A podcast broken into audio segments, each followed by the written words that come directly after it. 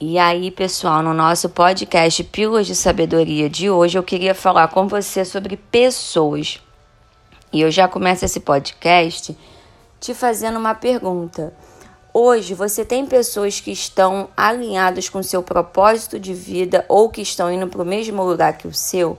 Por que dessa pergunta? Pessoal, sozinho a gente até chega em algum lugar.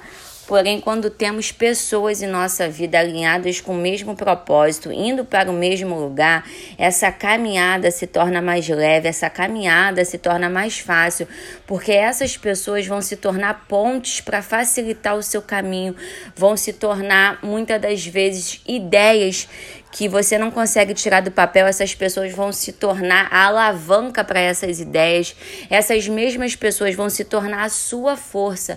E o próprio Jesus já disse: onde tiver dois ou três reunidos em meu nome, ali eu me faço presente. Então, a intenção desse podcast de hoje é te passar a importância de ter pessoas na sua vida alinhadas ao seu propósito, pessoas que estão indo para o mesmo lugar.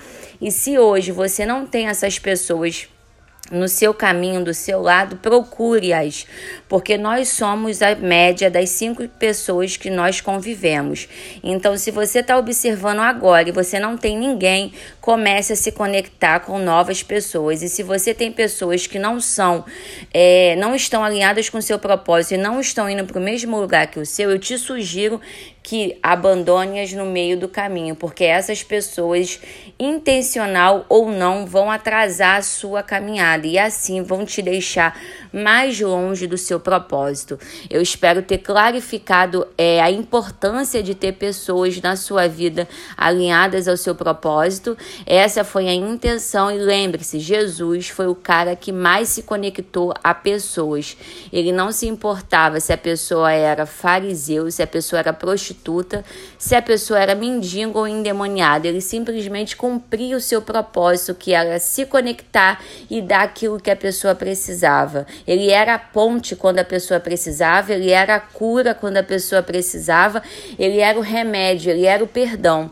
Então, que você se conecte a novas pessoas e, e consiga cumprir o seu propósito na Terra. Beijo, gente. Até o próximo podcast.